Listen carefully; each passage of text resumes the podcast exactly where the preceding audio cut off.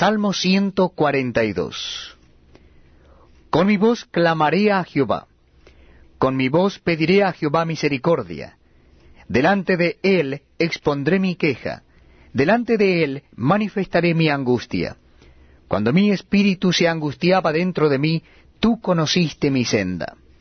En el camino en que andaba me escondieron lazo. Mira a mi diestra y observa, pues no hay quien me quiera conocer. No tengo refugio, ni hay quien cuide de mi vida. Clamé a ti, oh Jehová, dije, tú eres mi esperanza, y mi porción en la tierra de los vivientes. Escucha mi clamor, porque estoy muy afligido.